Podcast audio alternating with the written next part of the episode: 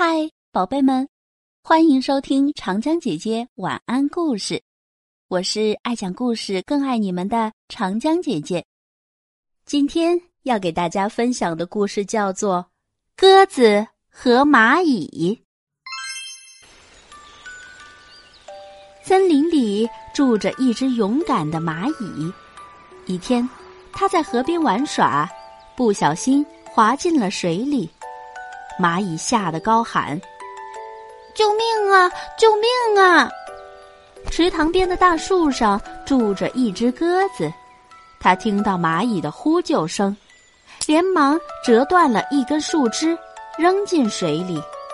蚂蚁顺着树枝爬了上来，脱离了危险。有一次，蚂蚁看见猎人正拿着弓箭向睡觉的鸽子瞄准。勇敢的蚂蚁张开嘴，对准猎人的脚趾狠狠咬了下去。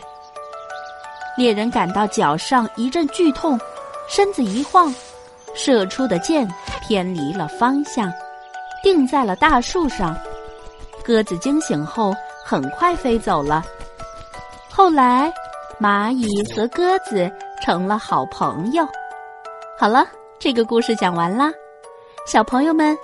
你在别人遇到困难时伸出援手，别人会牢记在心；当你有困难的时候，别人也会帮助你的。互帮互助，才能结交到真正的朋友。